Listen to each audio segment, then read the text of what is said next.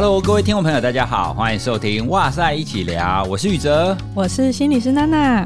其实讲到我们以前在学心理学的时候啊，其实我在各个领域当中，我在读的时候，我最没有感觉的叫做发展心理学。是哦，因为你还没有当爸爸吧？他在描述那种婴儿时期、幼儿时期，然后我念书的时候，我已经离开那个时期太远了，然后我又很少接触到那么小的孩子，可是直到。我的小孩出生之后，我就真的觉得哇，发展心理学真是一个非常重要的学问啊！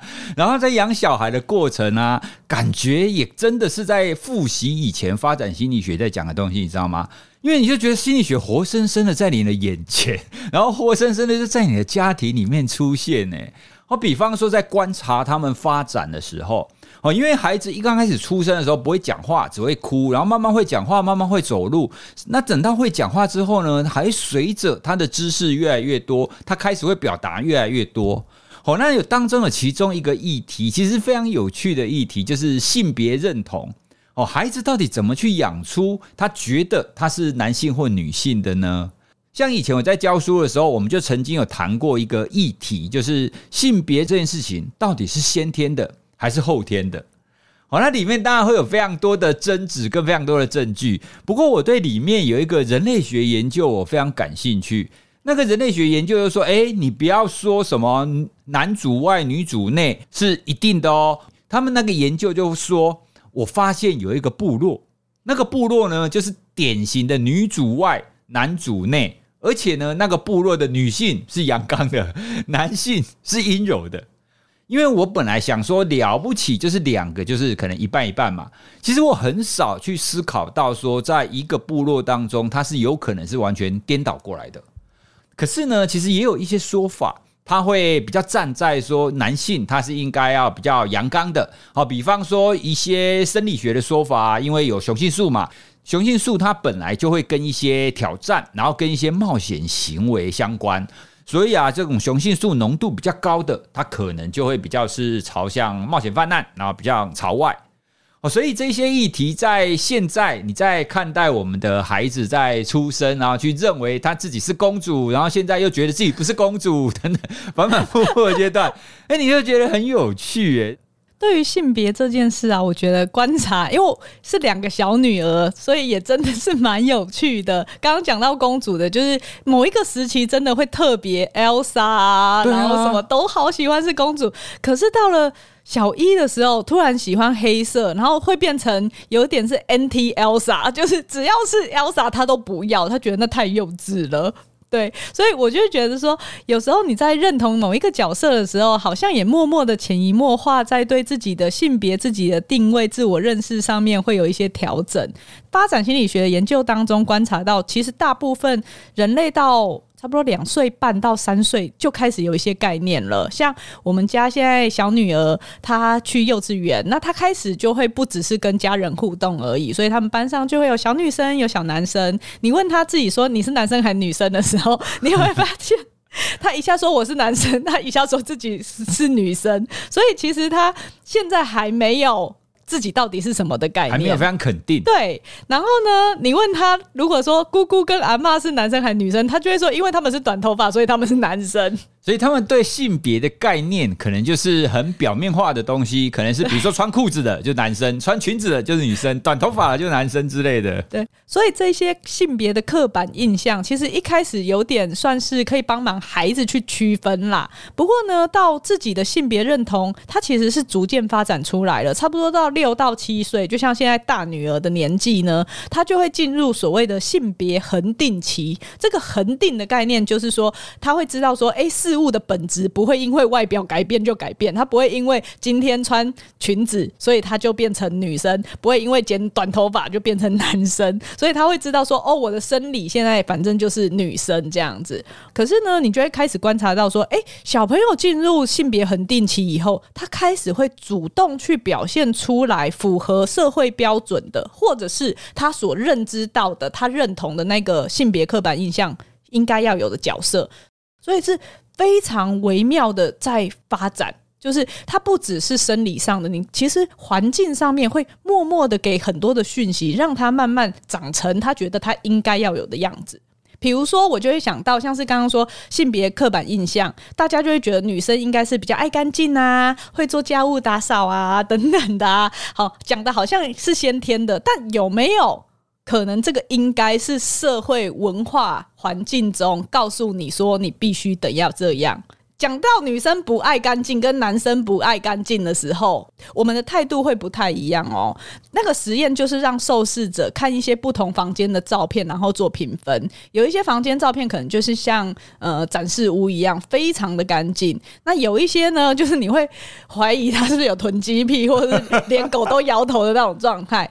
研究结果发现，不管是男生还是女生，他们对于干净的标准其实是差不多的哦。哦，真的吗？所以女生并没有比较爱干净，或是所以她必须忍不住会打扫，这样说法基本上是不成立的。可是呢，当这个研究它再进一步把那个房间，因为房间是中性的嘛，对不对？嗯、他把那个房间加上主人的照片的时候，哦，那受试者对于主人的评价就开始出现差异了。也就是说，如果今天给你看一间被炸过的房间，就大概是周末我们的小孩子玩完玩具以后的房间。如果他跟你说这间房间的主人是男生的话，哦，不意外，大家就会觉得 哦，正常嘛，他可能就蛮不拘小节的啊，还好吧，就接纳度其实是很高。但如果今天是女生的话，懒惰贵，对，大家就会开始有一些负向的评价，觉得他是不是懒惰邋遢。听到这边，大家都会觉得也太不公平了吧？就是你会发现，至少在整洁这件事情上面，刻板印象对女性来说，我们就是需要承担比较高的外界压力耶。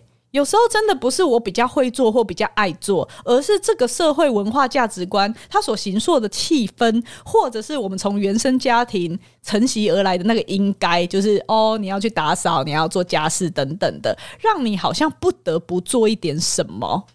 而如果我们对于这些性别刻板印象没有特别觉察的话，或许这一些有点算是。不利的因素可能就会影响到一个个人、家庭或社会，会产生蛮大的冲击和影响的。所以，这个就是我们刚刚说，为什么我们要去觉察到这些性别刻板印象对我们的影响呢？是因为日常生活中每一个人面临的处境境，其实都是很多重的条件因子所交织在一起的。我们刚刚讲到的只是性别层面上的哦，可是生活中可能会处在很多不平等或是歧视的情境，有时候是年龄的，有时候是族群的，有时候是身心障碍等等的这些不利因素，都会让。一个人他所生活的处境变得更复杂。那比如说同性恋者加外籍来台的工作人士，然后他本身又有躁郁症，哇，这样是不是在社会中常常他的处境就是相对弱势的？然后在主流的议题讨论上，他有一些需求就是会被忽视的，他也很难为自己发声。那我们今天为什么要讨论这个议题呢？最主要是因为前阵子我们看了好几个跟性别有关的生命故事。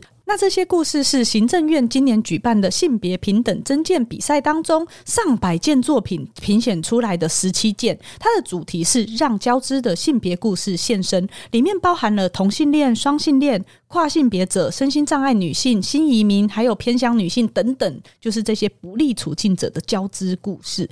尽管我已经是第一线的临床工作者了，可是呢，在主流议题当中，有时候我也未必有机会可以从那么交织的角度 来看这一些隐而未显，而且有着多重困境的性别故事。我觉得这些故事，它除了让我们看见性别还有不利因素交织的个人家庭以外，我想他们办这个活动更重要的原因，就是希望大家可以起而行动，去破除性别的刻板印象还有歧视。希望大家可以发挥集体的力量，让这些不利处境的人呢，能够受到更多的关注，还有社会的包容。所以，我们就特别挑选了两篇来跟大家分享。哇，那这个故事一定是非常多，而且是遍布我们社会各个阶层。对，所以你看的时候，你会有一些共鸣，可是你又会有一些惊讶，因为你可能完全没有想过，哦，原来他们会有这些困难跟处境。第一个故事呢，它是共犯。逗点，别躲！我觉得光是这个名字就下得非常有震撼力，就听起来好像大家都是共同犯人的样子。对对，那那一篇故事，它其实就是在讲女性长期在家庭结构中，因为男尊女卑而有很多不公平的对待，比如说必须得要生儿子，然后另外一个就是比如说像男生要主外啊，女生要主内这种长期的刻板印象。她在长期的压迫底下，女性就会变成明显的弱势。这篇故事呢，它其实就是用一个虚构的人物叫做阿玉，然后来当做穿针引线的那个引子啦。然后里面其实提到的是三个社会新闻事件，然后跟一群女性姐妹的对话。当那些对话出来的时候，是蛮多元的角度去体现说父权社会对女性的那种压迫的。但其实我很好奇的是，你在看到这个文章的时候，什么部分让你印象最深刻？或是你会不会看到的时候觉得说，哦，哪有这样，男生哪有这样，就是会很想 平反的时候？其实我一刚开始看的时候，我确实第一个我会出现你刚刚讲的，诶。有这么严重吗？真的男性有这么严重吗？父权。我告诉你，身为一个 PDD 婚姻版长期的乡民，我这种东西真的看多了。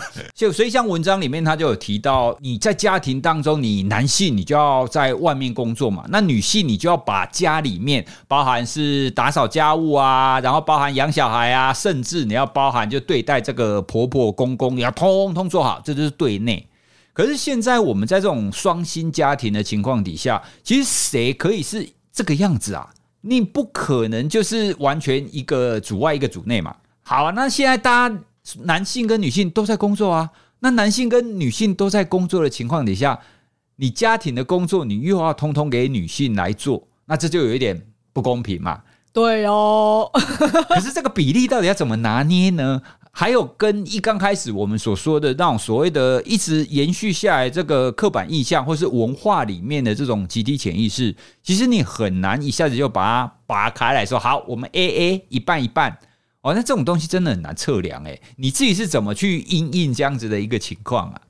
我觉得其实如果今天进入一个家庭以后，你就会变成有妻子、母亲、媳妇等等的角色。我会我自己的核心态度会是那一些都只是我的角色之一，可是别忘了最重要的是还有自己。我自己特别在生命的这个历程当中，有觉得比较失去自己的时段，大概就是在小朋友刚生出来还在喂母乳的那个期间。对，那个时候真的是你的睡眠是被强烈剥夺的，然后你因为喂母乳，你就是等于挤完奶，然后洗洗奶瓶，喂完奶，哎，又要继续挤奶，就是它是一个乳牛的状态。那个时候你就会觉得自己好像消失不见了。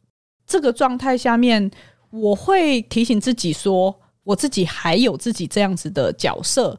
我觉得很幸运的是，我身边的人没有强烈觉得女人应该要做家事跟育儿是天经地义的事，这个是我觉得我比较幸运的地方。可是因为我常常观察到的，反而是有时候有些人也会用这样子的概念束缚自己了。怎么说呢？比如说，像有一些人如果把小朋友要送去。呃，保姆家或者是找人帮手，他就会觉得我这样子是不是没有做好一个妈妈的角色？我不应该这样，我太舍不得了，等等的。对，妈宝版很多。那个状态就是你可能已经不堪负荷啦，你也无法提供给他比较呃适当或者是比较更好品质的对待。你需要休息而不是放弃的时候，顺便打书。你你还持续的在扛这个东西的时候，反而对孩子不一定是好的。就是他想要在每一个角色都做到一百分，他妈妈要一百分，妻子也要一百分，然后他一个工作者他也要一百分。嗯，但是我觉得有时候我们就是要能够有那个现实感，就是我们的精力跟时间它就是有限的。另外一个部分的话，就是我觉得那个时候我怎么样子从原本是乳牛状态，然后慢慢的变成恢复运动跟找回自己的工作，喜欢自己的状态。其实有一个很重要的部分，就是我会主动的去提出跟家人协调，说我需要什么，比如说我需要运动的时间，我现在需要睡觉的时间等等的。下面我慢慢的找回来了自己有兴趣跟想做的事情。这个是我说比较失去自我的那一段，怎么样回来嘛？可是呢，后来其实越来越忙啊，小孩子也渐渐大了，大家常常问的反而是怎么样做到角色的平衡，不管是对家庭内或是对外这件事情，大家会蛮有兴趣知道的。我自己的观点比较像是，我觉得你在做喜欢的事情的时候，就不用因为工作，然后对没办法陪小孩而愧疚，也不用因为陪小孩而没时间去赶工作而心不在焉或是懊悔。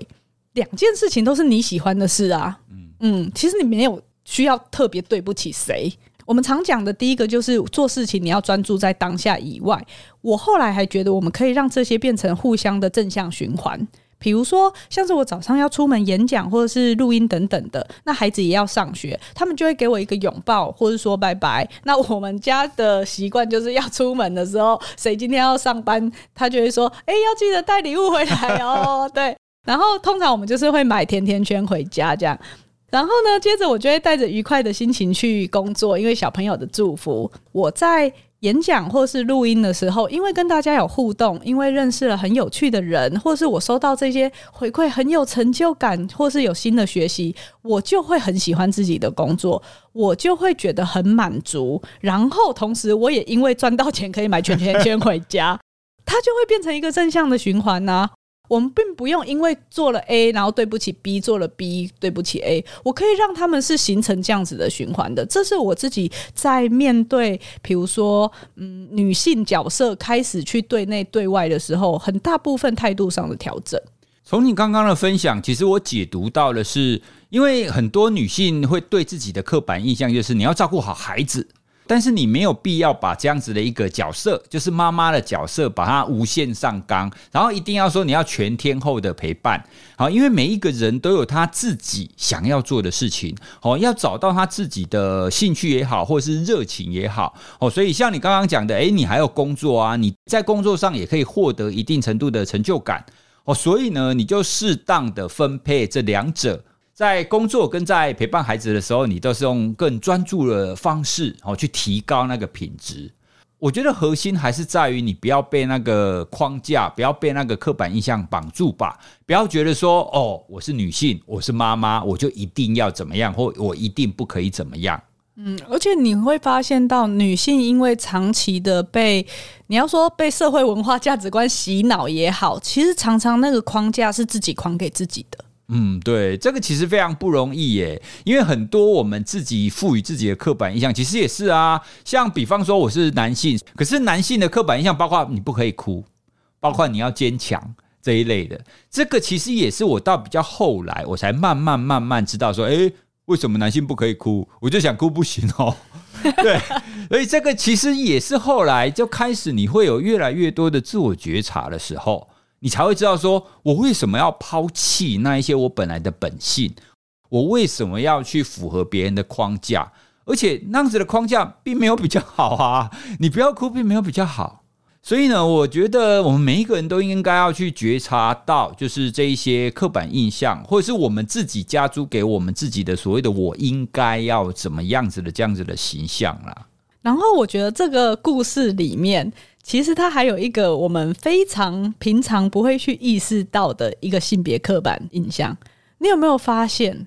厕所这件事情，女生永远都是大排长龙，然后男生呢，就是你知道，通常都很顺利的可以上完。可是，可是男女生的厕所大小间很公平嘛，一样一样大啊。对啊。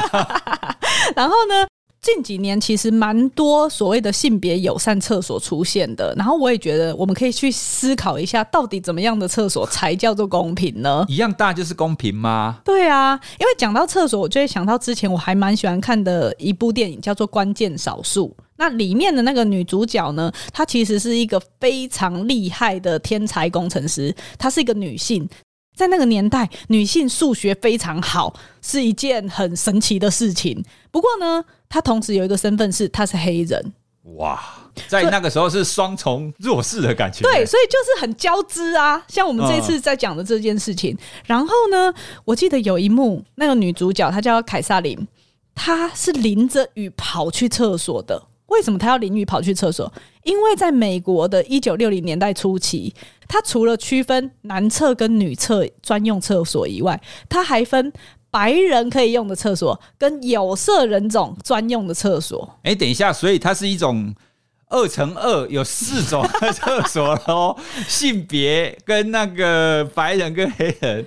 不一定是黑人，他就分白人以及其他。Oh, 你知道那个年代就是这样嘛？Oh, okay. 所以呢，就算他是一个非常优秀的天才工程师，如果他想要使用黑人女性专用的厕所，他就必须离开原本他在的建筑物，去八百公尺外的另一栋厕所上才可以。哇，将近要走一公里才可以上厕所。对，然后如果下雨的时候，你就只得淋着雨跑去，然后你又尿急，你知道吗？所以那一幕。电影我真的是非常的震撼，哦，就是觉得哇，怎么会以前这种歧视或是这种状态是这样的？你要想想，因为他们一定是白人男性的厕所就在这栋建筑物里面啊，对对啊，可能还特别大之类的。当然你会说哦，因为里面的工程师都是白人，男，男性多啊，啊，男性比较多啊，哎呀，可能就会这样子讲。但是你懂吗？那个到底怎么样才是公平呢？我觉得为什么要提这件事情，是因为厕所其实是衡量一个社会平等标准非常重要的指标。因为你生而为人，你不论社会地位的高低，它就是一个非需要不可的空间。可是，如果一个社会它设计这个厕所，它给予的便利性是符合大家需求的。你就会知道他是比较尊重这个角色的嘛。那如果设计的上面只符合了特定某些人的便利性需求，那你就知道哪些人是主流，谁被排在外面。诶，说到厕所啊，你知道吗？你的幸福感也跟你家有几个马桶是有关系的，你知道吗？在二零一三年的时候啊，就有设计一个叫做国民幸福指数。因为很多的组织都觉得说，哎，我们要幸福嘛，我要幸福感啊。可是问题是你幸福感怎么衡量啊？当年这个幸福指数当中就有一题，就问问说，你家有几个马桶？好像这个题目一出来的时候，大家都为之震惊啊，说奇怪，幸不幸福跟几个马桶有关系？你越多马桶越幸福吗？你一个人你有十个马桶有什么用？它这样子的一个幸福指数，它就是从一个国际的叫做经济合作暨发展组织他们所开发出来的。哦，所以你听这个组织的名称，你就知道他们比较关注的可能就是经济跟发展。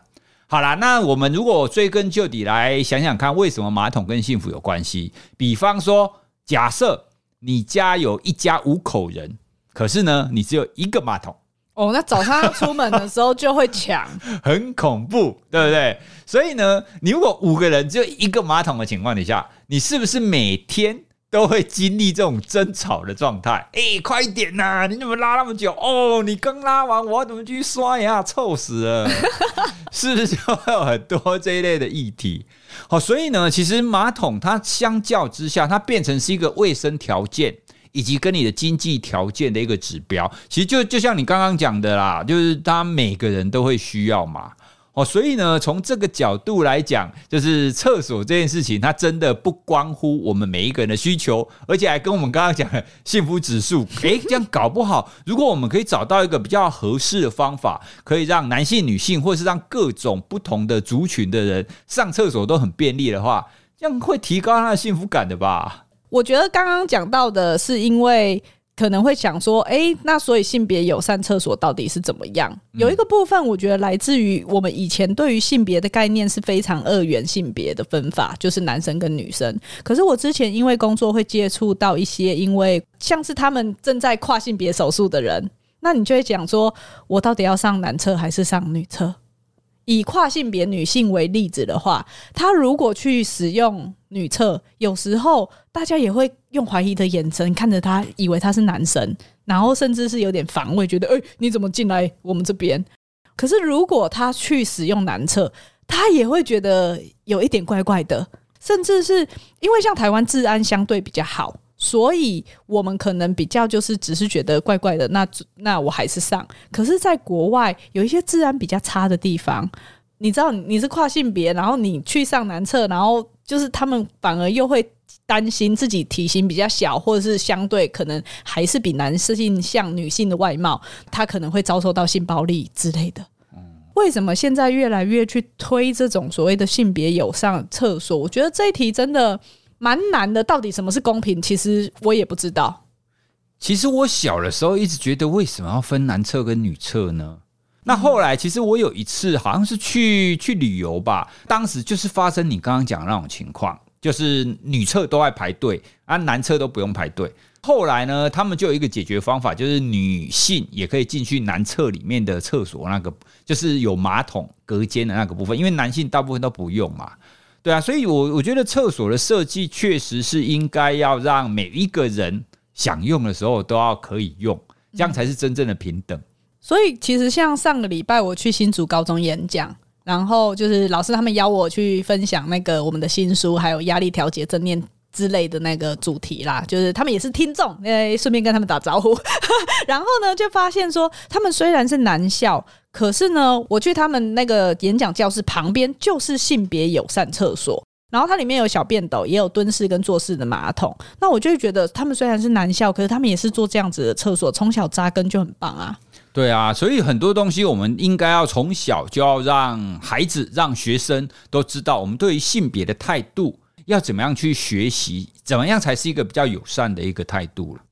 那上面呢，我们听完第一个故事，其实我们看起来好像所谓的性别刻板印象弱势都是在女方，但是呢，在当中呢，其中有一个故事，我看了，其实也有一点触动。因为他讲的呢，其实就是男方，而且呢，很特别的是长子哦。其实，在我们华人社会当中，我们通常都会觉得说，长子就是那种最赚的那一个人，就好像爸爸妈妈都对他最好啦，那什么东西都留给他啦，那其他人可能就是最差的。可是，真的是这个样子吗？哦，那这个故事当中，他其实就描绘了某一种情境。那个情境呢，就是对，没有错，他是长子。然后他确实也继承了家里面的工作，可是重点就在于父亲跟母亲开始需要有人照顾的时候，啊，这个时候要谁照顾？哦，比方说他们他们有兄弟姐妹，假设有三四个人，啊，那理论上应该要平均分担嘛。可是呢，爸爸跟妈妈只有一个啊，你要怎么平均分担？切成四分之一吗？不行啊。好，那轮流吗？哦，很多人会讲哎，没关系啊，轮流啊，在你家住一个月，他家住一个月，他家住住一个月啊，对不对？可是这又有一个问题啊，爸爸妈妈习惯在哪里呢？嗯，而且其实，在长者的照顾上面，第一个他不习惯这样子的变动，对于他们来说也不好啦。就是特别是如果已经有失智的时候，其实我们会希望不要太多的这种切换。好啦，那你说我们就顺从父母亲最习惯的一个环境，那都在长子家喽。长子要工作，最终家里面谁要帮忙照顾那一些比较细微、比较琐碎的事情？长媳妇，对啊，啊，就长子的老婆啊，这是不是就回到你的第一个故事了？对啊，对，所以虽然回到刚刚你第一个故事，虽然所有的事情都压在长子的老婆，就是长媳妇身上嘛，对不对？可是呢，这个长子他也承担了另外一个压力。好，因为这个故事里面，他其实就描述了。其实他愿意帮他爸爸妈妈把屎把尿，但问题是，他爸爸妈妈不愿意。哦。他们不太习惯或不太愿意让儿子，特别是长子来做这件事情。这当然一部分也是来自于你刚刚讲的那一种，我们华人文化从小到大都觉得说，哎，我养你起来是要让你什么成就非凡、发扬光大，你要去对外的。那这一些小事，换尿布啊、洗澡啊，特别是母亲。哦，母亲通常会不愿意让自己的儿子，就是可能是帮他擦澡还是什么的。这种情况，长子有时候也会觉得说，我不是不做啊，而是他们不愿意让我做啊。然后长媳妇就会说，都是你的理由啦，就是真的很容易造成关系上面的这种纠结。对，它其实是有非常多因素，但是也因为每一个人受害，或者是每一个人受利啦，因为可能说长子可能说从小被照顾比较多嘛，所以会有非常多这种交织的因素，让每一个人都会有一些因为这种刻板印象所带来的一些说不出的苦。刚刚长子那个故事，还有另外一点，我觉得真的也是非常困难的。我相信听众朋友可能有一些有听过，甚至你就是这种情况。比方说，刚刚我们讲那个长子啊，对啊，爸爸妈妈习惯住在本来的地方啊，所以长子照顾啊，所以就算那个长媳妇啊都不在意好了。好啦，那所有的事情都丢给长子吗？那其他的孩子呢？其他的人就啊算了，反正你是长子，所以你要照顾吗？这好像也不太对。好啦，那就算我们用最利益的方法好了啦。那好啦，没关系，那我照顾，那我们每一个人每个月大家分担嘛，分担钱嘛。好，那问题是接下来又是另外一个问题啦，钱怎么分呢？大家平分吗？可是有些人赚的比较多，有些人赚的比较少啊。那你说每个人一万，可是我一个月只赚两万，你叫我给你一万，那我会活不下去啊。哦，所以其实，在我们的生活上，确实你会看到有非常多这样子的情境。那也因为这样子的故事，它当中有非常多的爱恨纠葛存在，然后它就会变成会有非常多的我应该，而且呢，还伴随了很多的我不愿意。哦，所以这个故事呢，它其实就是从长子照顾者这样子的视角，然后来呈现说，哦，当你要照顾一个失能的母亲，还有一个失智的父亲的时候，所以他就会刻画出男性在我们本来社会的性别角色当中，哦，他要怎么样去承担这个所谓的照顾的责任，以及他会有哪一些心声跟难处。嗯，好啊，所以有的时候男性的照顾者看起来，因为大家都觉得他是既得利益者。对，特别是长子，他就觉得啊，反正爸爸妈妈以后都会留给你啊，你就多承担一点吧。对啊，所以从这个既得利益者这个角色 里面，就会出现很多他说不出的苦啊。所以既得利益者，他就所有事情他都应该要承担吗？哦，所以这我我会觉得这就更像是我们所谓的对刻板印象，它有另外一面。因为你刚刚讲的那个故事，它就真的。很多的情境底下，他看起来都是非常对他来讲非常不利嘛。哦，以女性而言，可是如果以我们在刻板印象当中，长子这个典型的，大家都觉得他是既得利益者的形象。可是事实上，在真实生活当中，我们也会发现有一些情境，因为刚刚我们所说的那些因素的交织，它确实也会出现一些比较苦的情况，而且他真的也是有苦说不出，因为大家都觉得他是既得利益者。多了解彼此的现况以及他背后的这一些脉络。我自己读的时候会觉得说，其实我们在照顾父母亲，或者是在一起对这个家族的这种责任。好，今天如果只有我一个人，那是不是所有照顾父母亲的责任都在我身上？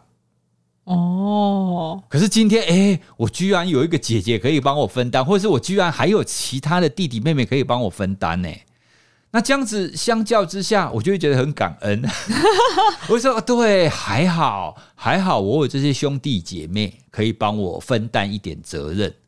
我觉得就是事情来了嘛，你还是可以尽量用一个合作性的态度去处理它，会比你用分裂的态度去处理它，我相信对大家来说都会更顺遂一点。诶，说到排行顺序啊，像那个前一阵子我在听刚过世的英国女王的故事。你知道英国女王的父亲，他是非常不甘愿继承王位的。哦，你说以前那个时候，对，因为当时的皇室本来要继承的人是他哥哥，嗯，就是前女王父亲的哥哥，他应该要继承，就是他大伯啦。可是后来就突然出现了一个事故，然后这个继承权就突然变成是女王她爸爸要继承，所以一刚开始他非常的痛苦。因为呢，继承王位这件事情，大家都觉得说是个死缺啊，它是一个非常辛苦的一件事啦。可是呢，虽然是这个样子，但是他也是非常努力的要去继承那个王位哦。之前曾经有一部非常棒的片子叫《王者之声》，嗯，他其实就是在讲你他是怎么克服他会有那种口疾，然后在大众面前演讲，然后没有办法表达很好那件事情。他就是在讲英国女王的父亲哦，原来是这样。其实这个故事其实是想要跟大家分享长子或是有继承权这件事情，我们都觉得是很棒很好的一件事。但我们也从一些故事跟一些电视剧啊，其实我们知道有的时候也不见得是这个样子啊。哦，你排行下面你没有继承权，反而你才能够自由的做自己。你反而才不会需要受到那一些刻板印象的影响，你反而才是比较自由。那今天呢，跟大家谈了很多性别刻板印象它存在这件事情。那它在我们生活中确实就是会这样，它是一个既定的事实。除了我们可以认知到这一点以外，其实就是希望跟大家多多推广这样子的概念，然后在生活中有所觉察，就有机会来降低不平等的状况。对啊，其实我之前去一些企业在谈性别刻板印象的时候，我都会跟大家强调一件事情。就是刻板印象的存在是每一个人都会存在的哦，你千万不要讲说，诶，我不会有偏见哦，我没有刻板印象啊，no，每一个人一定都会有，所以我们一定要先意识到，我们每个人都会有刻板印象，以及我们每个人都会有偏见。你意识到这一点呢，你才有办法去去做得更好。对了，我前阵子才刚看一本书，我觉得非常受用，但我觉得它也跟我们的刻板印象有关系耶。那本书叫《逆思维》。然后他其实讲的就是再思考的概念啊。什么叫做再思考呢？像是性别刻板印象这件事情，你知道我小的时候啊，我们看的那个港片里面非常多嘲笑同性恋的那一些桥段。我知道，现在看都非常政治不正确。对，所以我现在都在想，以前那些港片如果搬到现在的话，一定会被臭骂到死。哦，所以这个其实就是一个非常典型的例子。我们很多的文化、很多的观念，或者是很多的知识，我们其实会随着时代的改变而改变。嗯，所以我们不能存在于以前那样子的观念。哦，所以这就是我刚刚提的那本书《逆思维》，它所强调的再思考。我们对于很多的事情，我们都必须要保持弹性，我们都必须要去正确的认知，说现在它应该要是什么样子。以前的性别观念其实已经不适用在现在了，所以我们必须要有这些觉知。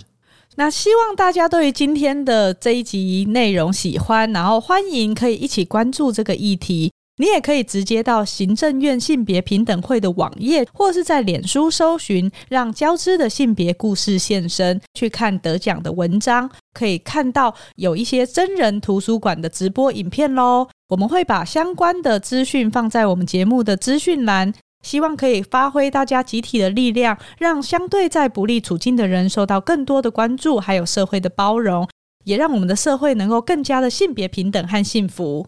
今天的节目就到这边，欢迎大家到 Apple Podcast 留下五星的评价，还有告诉我你们对于这一集的想法，也可以在 IG 还有脸书里面回复我们哦。你们自己如果有经历过或听过什么性别刻板印象的鬼故事，也欢迎跟我们讲哦。今天的节目就到这边，让我们一起，哎，就让我们一起是什么说拜拜吗？今天的节目就到这边喽，拜拜，拜拜。